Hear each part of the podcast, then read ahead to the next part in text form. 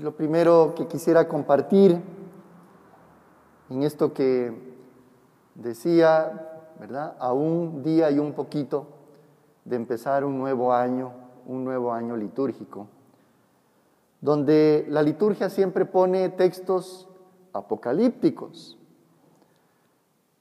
Y es con la intención de que en medio de cualquier realidad que estemos viviendo, sintamos que hay buena noticia por parte de Dios.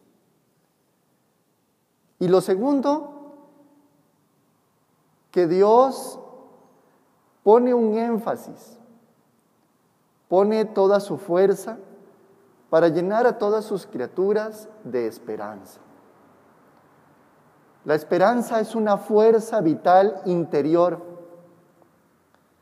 que nos impulsa a pensar que siempre el futuro será mejor, que nuestra vida nunca perderá, perderá el sentido. Es una fuerza interior para llenarnos de vitalidad, para afrontar las situaciones de nuestro mundo. Hoy, en, esta, en este texto del Apocalipsis, ya estamos al final del libro, donde se hablará de la nueva Jerusalén, del cielo nuevo y de la tierra nueva, de una esperanza que hay ahí, y así comienza la conclusión del libro. Yo quisiera hacer notar dos aspectos. Primero, toda la simbología y lo alegórico que están eh, llenos los libros que tienen sentido apocalíptico. Pero cuando se habla de un ángel que logra encadenar y encarcelar al mal, Dice que al menos por mil años y luego soltarlo un ratito. Nunca puede entenderse este texto de manera literal, ni con teorías milenarias que no nos hacen ningún bien, sino lo que quiere dejar ver es que el Señor, el Dios en el que creemos, tiene poder sobre el mal y pone freno al mal, detiene al mal, somete al mal. Eso es lo primero. Y lo segundo, cuando el texto habla de las personas que han sido coherentes con la palabra del el Señor y que han depositado toda su confianza en Él, inclusive son mártires por la proclamación de la palabra del Señor. Se les reconoce como buenos y como salvos. Y hay otro grupo de incoherentes, cerrados, llenos de oscuridad y maldad.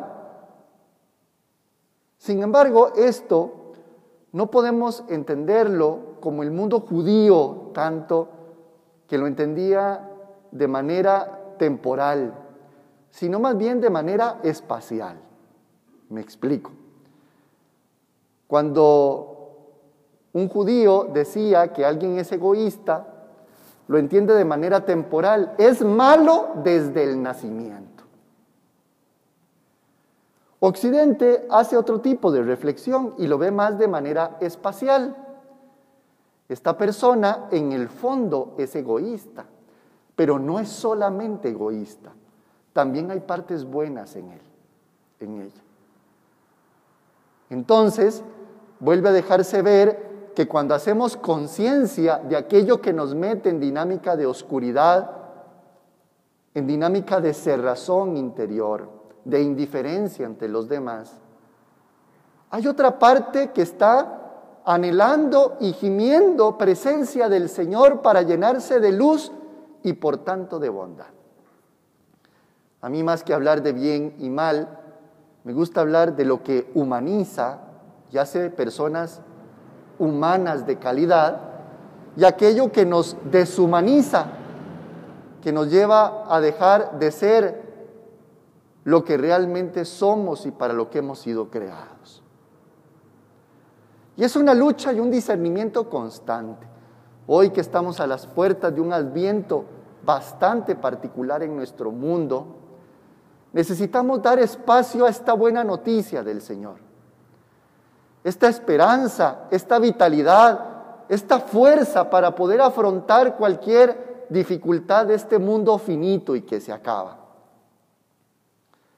Hay un cielo nuevo y una tierra nueva que surgirá a medida de que seamos personas fuertes, confiadas y esperanzadas en este Dios en el que creemos. Hoy, en el Evangelio, Jesús invita a hacer una comparación, de hecho muy ligado a la naturaleza. Cuando vemos los primeros brotes y los primeros frutos, sabemos que se acerca el verano.